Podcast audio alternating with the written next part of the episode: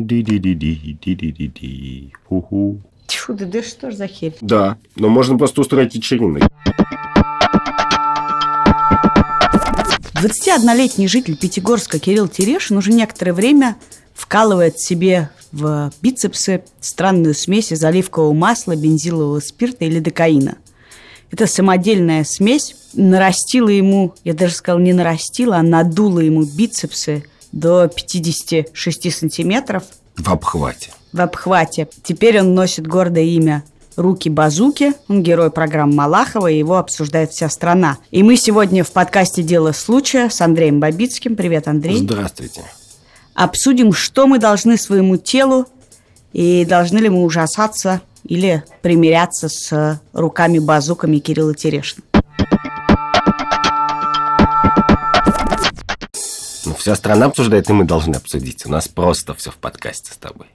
Ну, пе- первое ощущение очевидно. Э, Это ужасно, это выглядит ужасно. Это человек, которому вместо бицепсов надули воздушные шарики. Все ему говорят, что ему придется ампутировать руки, ему говорят об этом врачи, что так делать нельзя.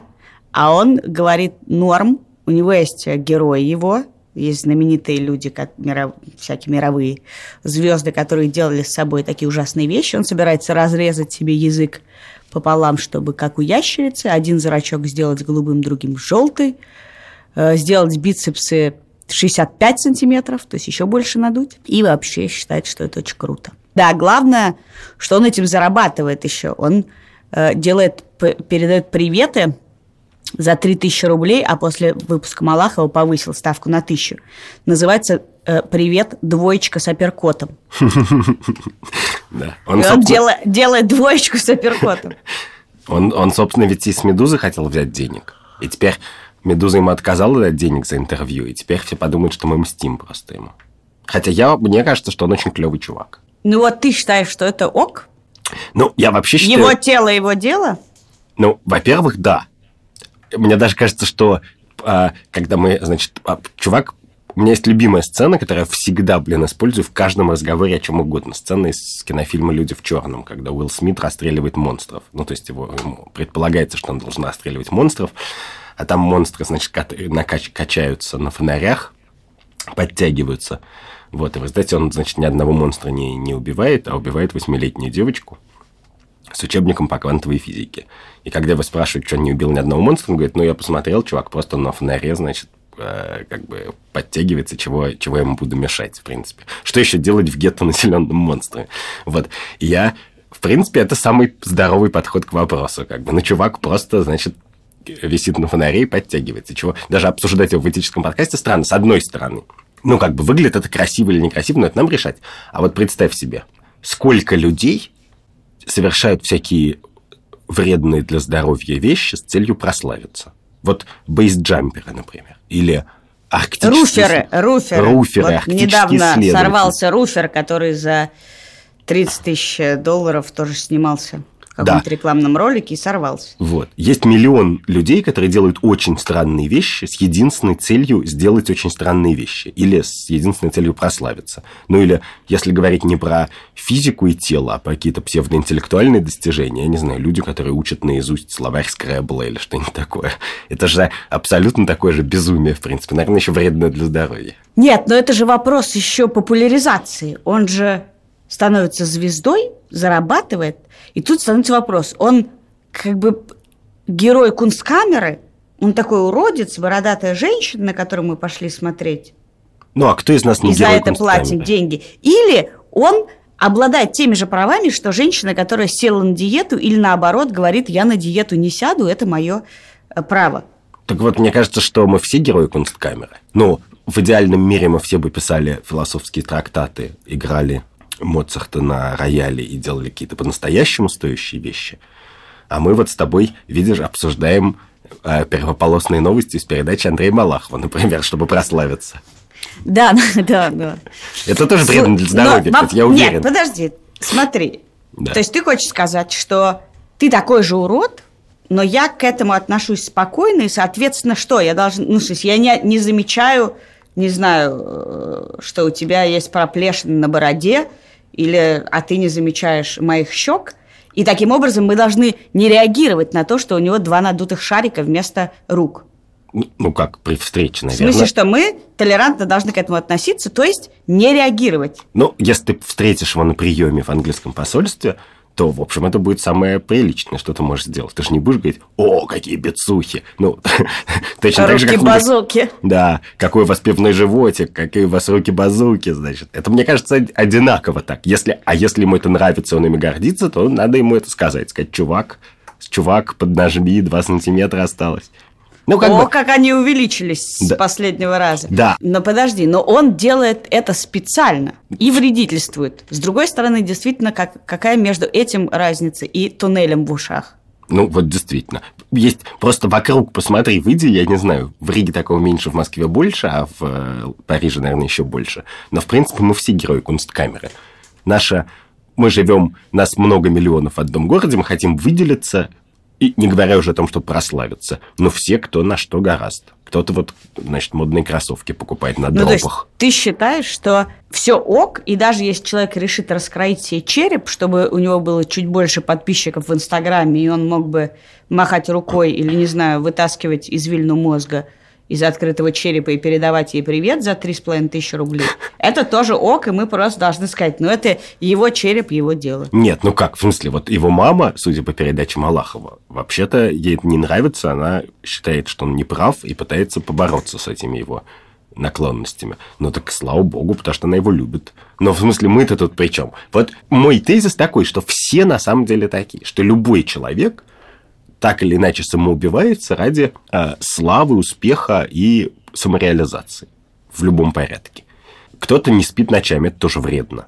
Вот я уверен, что у нас есть много с тобой знакомых, которые спят по 4 часа в день, пьют по 17 чашек кофе, просто чтобы, например, я не знаю, что-то сделать. Я, кстати, читала в Фейсбуке недавно ходил пост девушки, которая много месяцев э, встает в 6 утра, ничего не ест, делает э, 133 работы и убивается на беговой дорожке. Ну да, или вот мы обсуждали с тобой э, японцев, которые умирают на, на работе от переутомления. Уж это точно вреднее, чем накачать бицухи себе.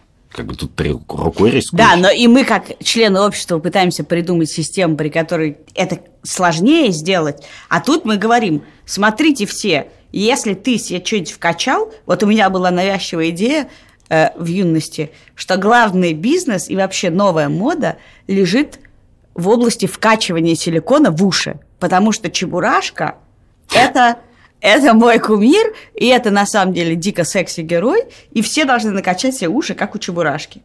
И когда ты говоришь, одно дело, ну, понимаешь, ты шутишь так, а другое дело, когда ты видишь, реально можно накачать силиконом уши и заработать кучу денег, просто говоря, у привет, Ну. я Чебурашка. Ну, не, не преувеличивай, кстати, количество денег, которые можно так заработать. Это как раз... Он по 10 двоечек с апперкотом в день делает. Да, но э, поверь, это не, не самый стратегически лучший способ строить карьеру и финансовое благополучие. И это как раз беда. Понимаешь, если бы человек, если бы человеку за э, такого рода трудовое самоубийство полагалась награда, на которой он мог бы жить там безбедно до конца жизни, то мне было бы даже чуть менее обидно. А так-то я понимаю, что вообще-то все эти вещи э, как бы не, не гарантируют тебе никогда ничего. Но тебе не гарантирует ничего, в принципе ничего. Это правда. Но мы, а даже, что мы- если, даже если ты не спишь по ночам, тебе тоже не гарантирует того, что ты через две недели у тебя не будет нервного срыва, и ты не выпадешь из рабочей жизни вообще. Ну да, а перестанешь потом, получать. а потом, если мы говорим, что мы как бы общество, то в качестве общества мы же не можем, у нас должна быть позитивная программа. Мы не можем прийти к чуваку и сказать, давай заканчивай с бицухами. Как бы. Мы должны сказать, давай заканчивай с бицухами, иди на завод, ха-ха-ха там. Или давай заканчивай с бицухами и становись ментом в Нет, Пятигорске. да тут действительно же интересный вопрос, чего мы вообще э, хотим от отношений человека с его телом. В смысле, для начала, чтобы человек не бухал. Вот мы этого хотим как общество или нет? Или это все-таки тоже его дело? Ну, то есть э, до какой степени мы говорим, что тело должно быть здоровым, или мы говорим, ну какое у тебя тело есть, такое и есть, и мы с этим ок. Так или ну, у нас сегодня сделал- про это весь разговор и будет. Но важное отличие Кирилла от там, я не знаю, какого-нибудь алкоголика, который убивает себе здоровье, состоит в том, что он, очевидно, много силы и много воли тратит на это. Что это он не по глупости и безволию делает, а это его осознанный, очень осознанный выбор. Это, наверное, больно, это, наверное, требует много усилий, это, наверное, еще надо на турнике висеть, а не просто что-то. Если просто в меня вкачать лидокаину с уксусом, то я не стану Шварценеггером, поверь. Ну, ты знаешь, он тоже на Шварценеггера не похож, когда и Шварценеггер выглядит довольно иногда пугающе. Но вот скажи мне, отличается ли он от следующего нашего героя? А следующий наш герой – это бизнесмен Сергей Фаге, который прогремел своим текстом на сайте Medium про биохакинг. Он э, рассказал в подробностях, как он потратил 200 тысяч долларов на биохакинг, а именно усовершенствование своего тела. На, он исследовал свои нагрузки, сон, питание, все на свете, вбухал вся кучу денег, пьет огромную горсть таблеток по три раза в день, витамины, какие-то добавки, хрень какую-то, и считает, что он таким образом сделал свое тело совершенным и может прожить до 120 лет. Э, этот текст вызвал огромную дискуссию, в том числе на «Медузе» был медицинский разбор биохакинга. Sуть его сводится к тому, что никакой доказательной базы в этом нету, ну чего? Погляди, это совсем другая история. Во-первых, этот пост, конечно, надо в подкасте его не перескажешь, но начинается он, чтобы просто понимали слушатели, с такой фотографией огромной кучи таблеток. Вот это я типа пью каждый день. А дальше там рассказано, что таблетки это недостаточно, а нужно еще, значит, консультироваться с специалистами и так далее. Но в этой записи Фаге меня, конечно, раздражает, особенно как э, редактора постнауки, что он совершенно псевдонаучный. И если мистер Руки-Базуки как бы не претендует на высокое научное знание, не говорит. Он даже говорит, я, в общем, может, так и есть, может, я умру, может, не все отрежь, но мне все равно. Но я хоть поживу 30 лет, пытаясь сырым мясом, а не 300 лет падалью, да. А Сергей Фагет человек, очевидно, очень высокофункциональный, очень интеллектуальный и пользующийся положением и уважением в обществе. И он говорит всерьез, что это жутко научно. И ссылается это жутко меня бесит просто. Он говорит, в 2016 году дали Нобелевскую премию человеку, который, значит, открыл, что голодание помогает бороться с раковыми клетками. Это называется фастинг. Фастинг, да. И это просто ложь. Нобелевскую премию дали за важное научное открытие, которое при всем желании сложно извратить таким образом. Но это же вообще мода э, этой силиконовой кремниевой долины. И Стив Джобс тоже э, на ранних стадиях лечил свой рак фруктоедением. Нет, ну подожди, он фруктоедением занимался в юности еще. Он считал, да, что... но в тот момент, когда уже у него был диагноз, он считал, что он сейчас вот э, да, сам но себя вылечит усилием Джобс... воли. И э, природой. А сейчас э, недавно Евгения Куйда, это один из угу. успешных русских стартаперов в Кремниевой долине, тоже рассказывала, что у нее mindfulness йога, иногда у нее фастинг и боул с каким-то тоже словом, я не помню каким. Ну вот. И есть какая-то важная принципиальная разница между двумя нашими случаями. Потому что одно дело – чувак говорит, да я не Спиноза, я просто живу свою жизнь, как хочу жить свою жизнь. Мне девушки пишут, мне лень к ним ехать, потому что они в других городах. Но я пользуюсь Не просто успехом. пишут, а присылают голые фотографии. Да, да, да. Вот, я совершенно не претендую на Нобелевские премии, я просто живу свою жизнь, дайте мне жить свою жизнь и заработать немножко. И это очень понятный человеческий подход. А другое дело, когда жутко умные люди, а Кремниевая долина знаменита тем, что там все жутко умные. И... Которые неплохо зарабатывают. Да, и которые, главное, создают какую-то культурную картину подражания. Они вызывают желание себе подражать. Они уверяют, что это наука.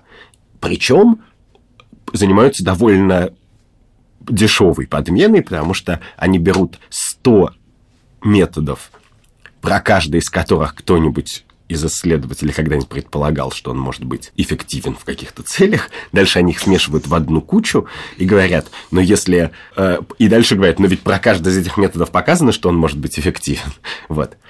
Про некоторые это даже не показано, но смысл жухальства в этом. Это про любую таблетку показано, что она для чего-то полезна. Но если ты выпьешь все таблетки на земле, то ты умрешь. Слушай, но ведь э, это же их единит, наоборот, с Кириллом.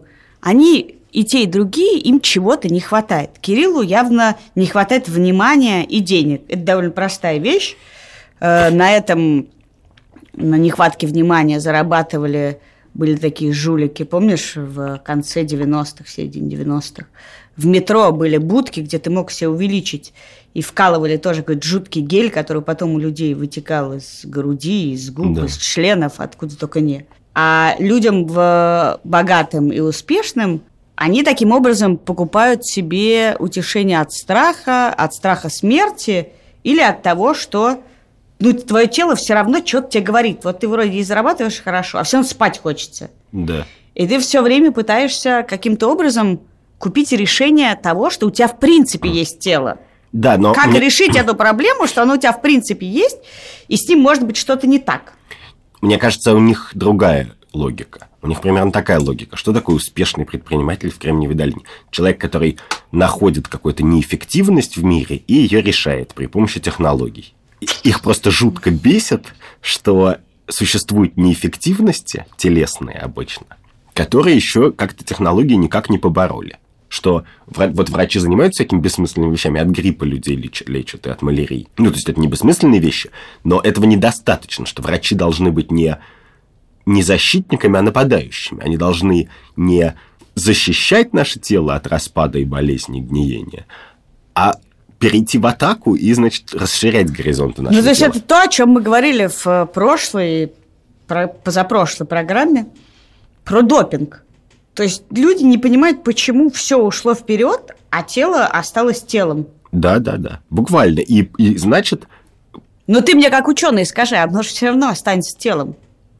Остань, ну, как, все-таки что-то там в нем можно подкрутить. Ну как, можно же вставить э, пейсмейкер, если у тебя аритмия. Можно э, вставить титановый болт, чтобы у тебя зажил перелом.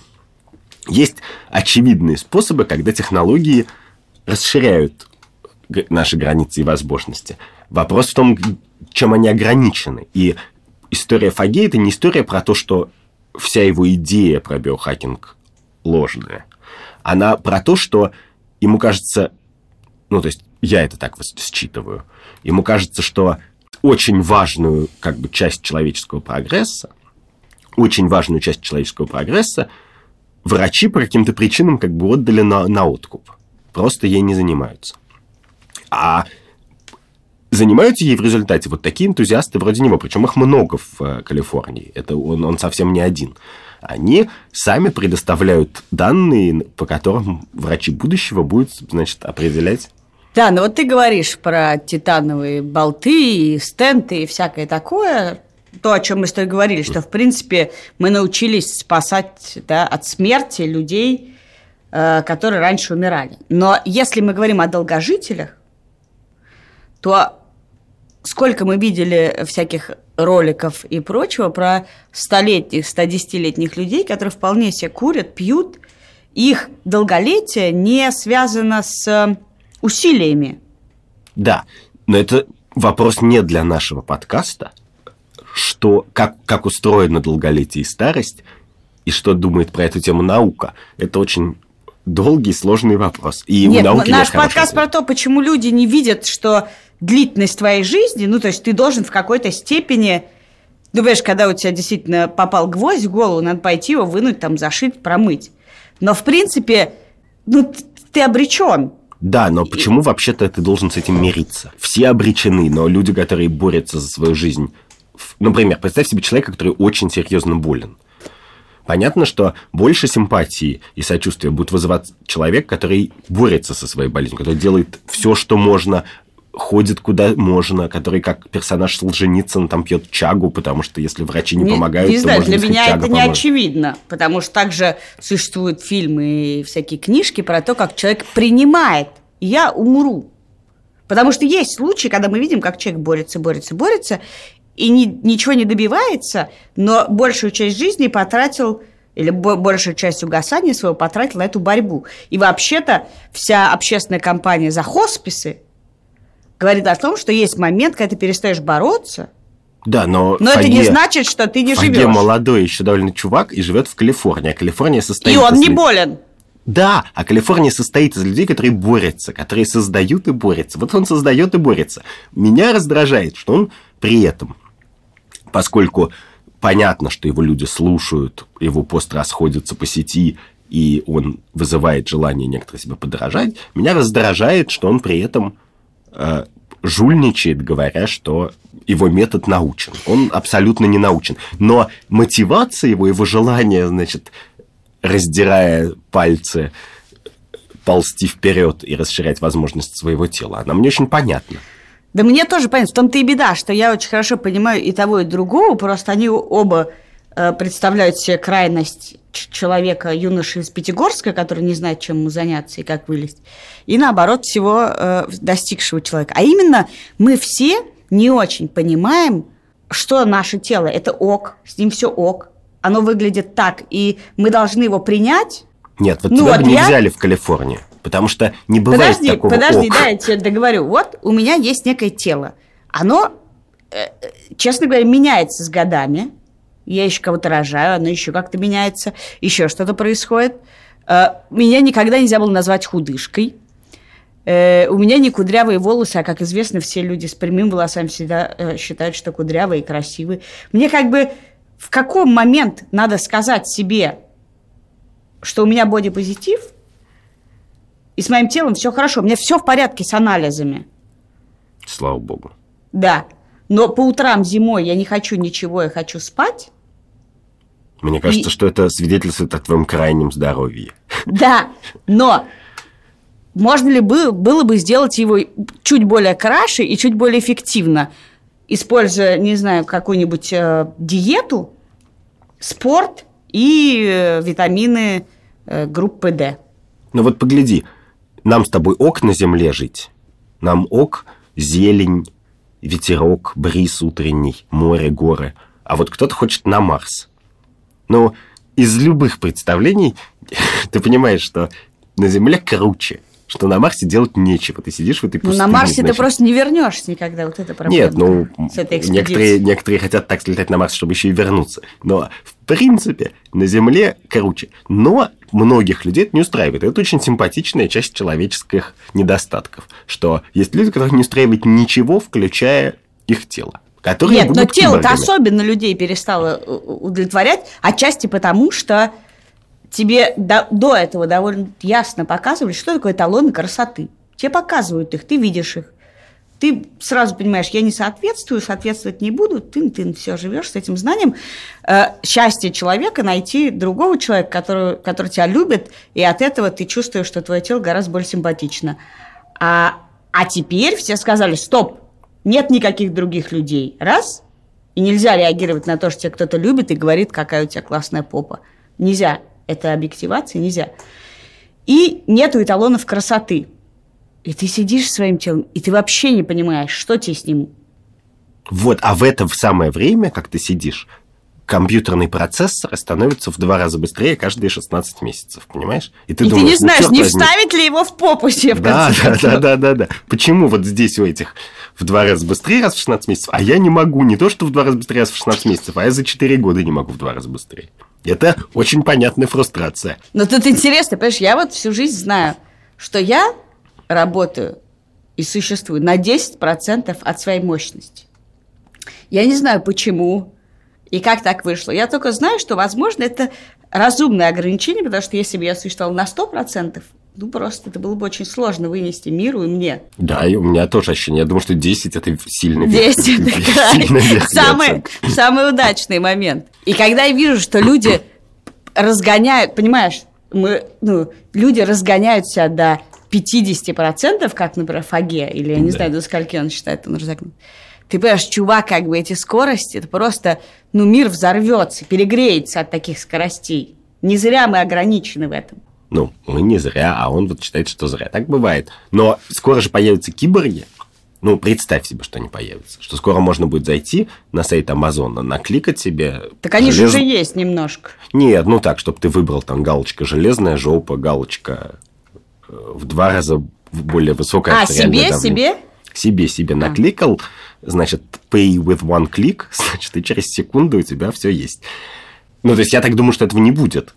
Я думаю, я стальная попа вполне. Я бы даже Но назвала стальная стальная попа, попка. кстати, бывает, да. Но все остальное вряд ли. И я много слышал людей, которые говорят, вот там такая проблема, типа неравенство, богатый будет еще, значит, симпатичнее, худее, эффективнее и здоровее, а бедный еще, значит, по сравнению с ними хуже.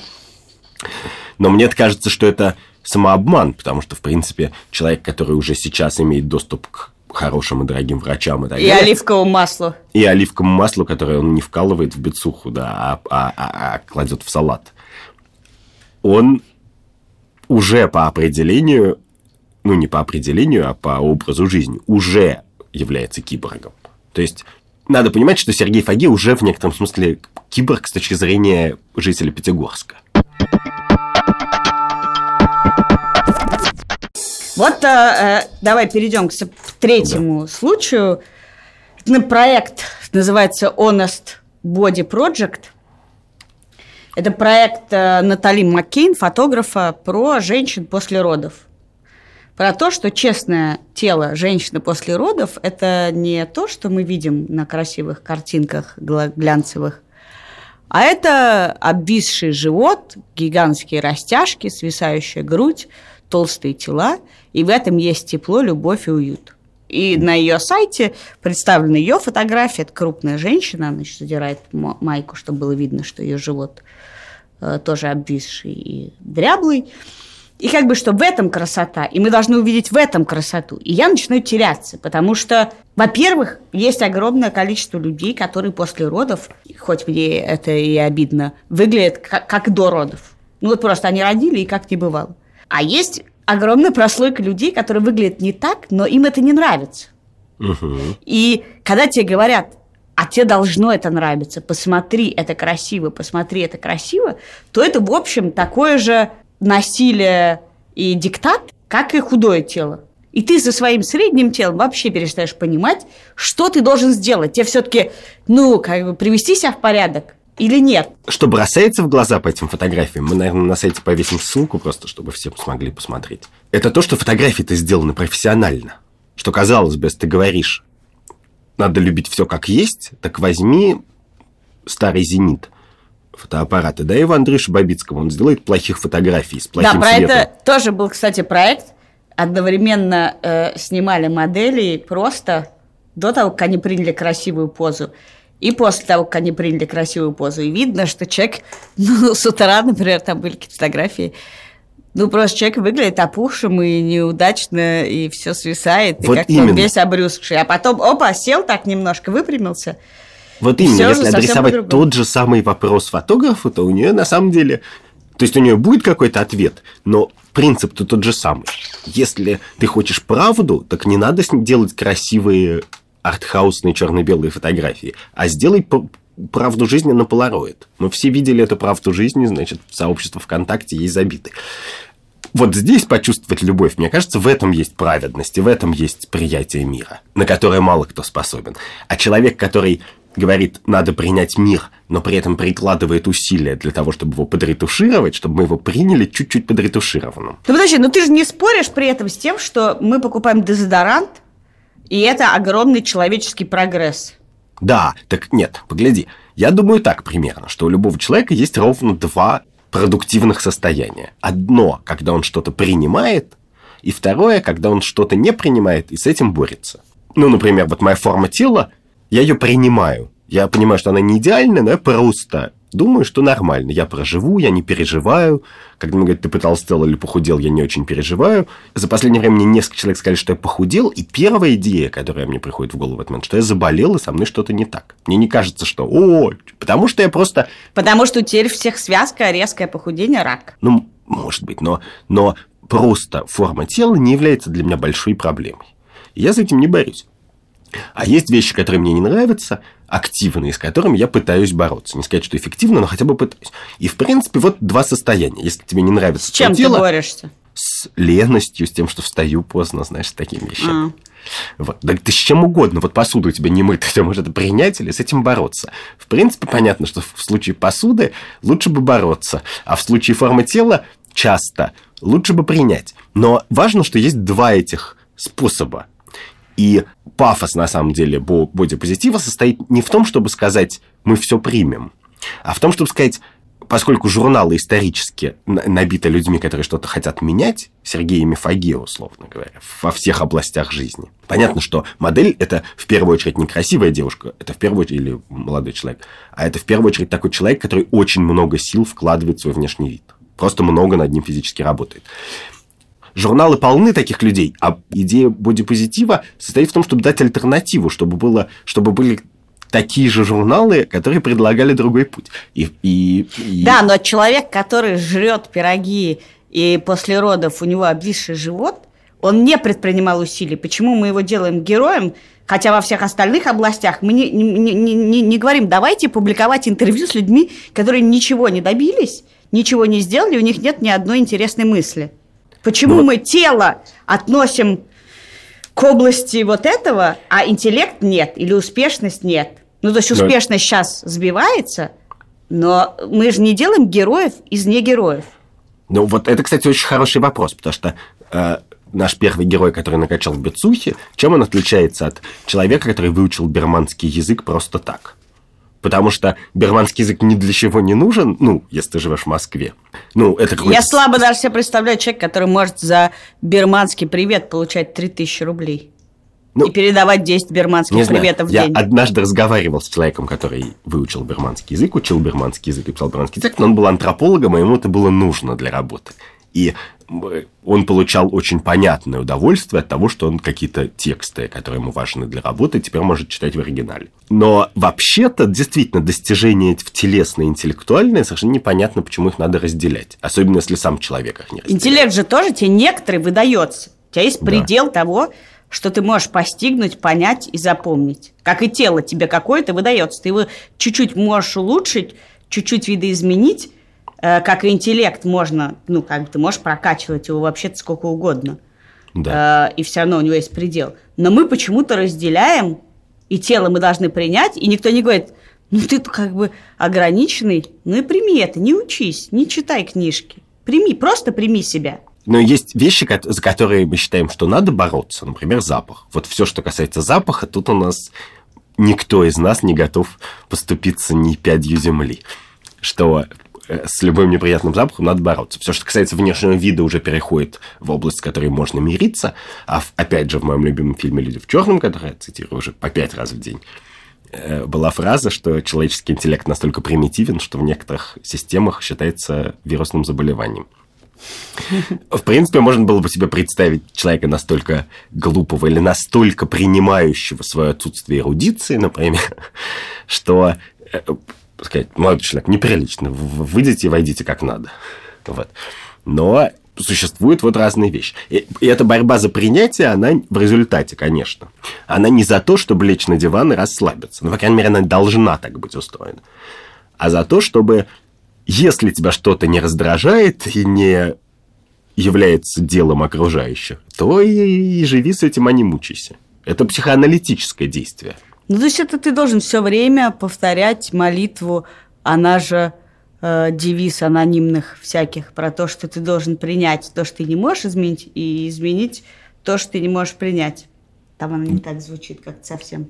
Ну, бук... ну, неважно, но ты хорошо сформулировала, да. Примерно так и есть, да.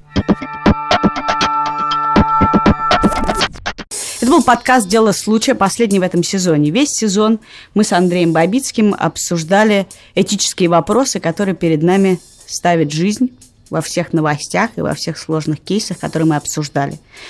Что будет в следующем сезоне, мы узнаем в конце января, и вы узнаете. А, спасибо, что были с нами. Подписывайтесь на наш канал, подписывайтесь на нас в iTunes, на сайте Медузы и в приложениях, через которые вы нас слушаете на андроиде. Э, с Новым годом! С наступающим! Пока! Пока!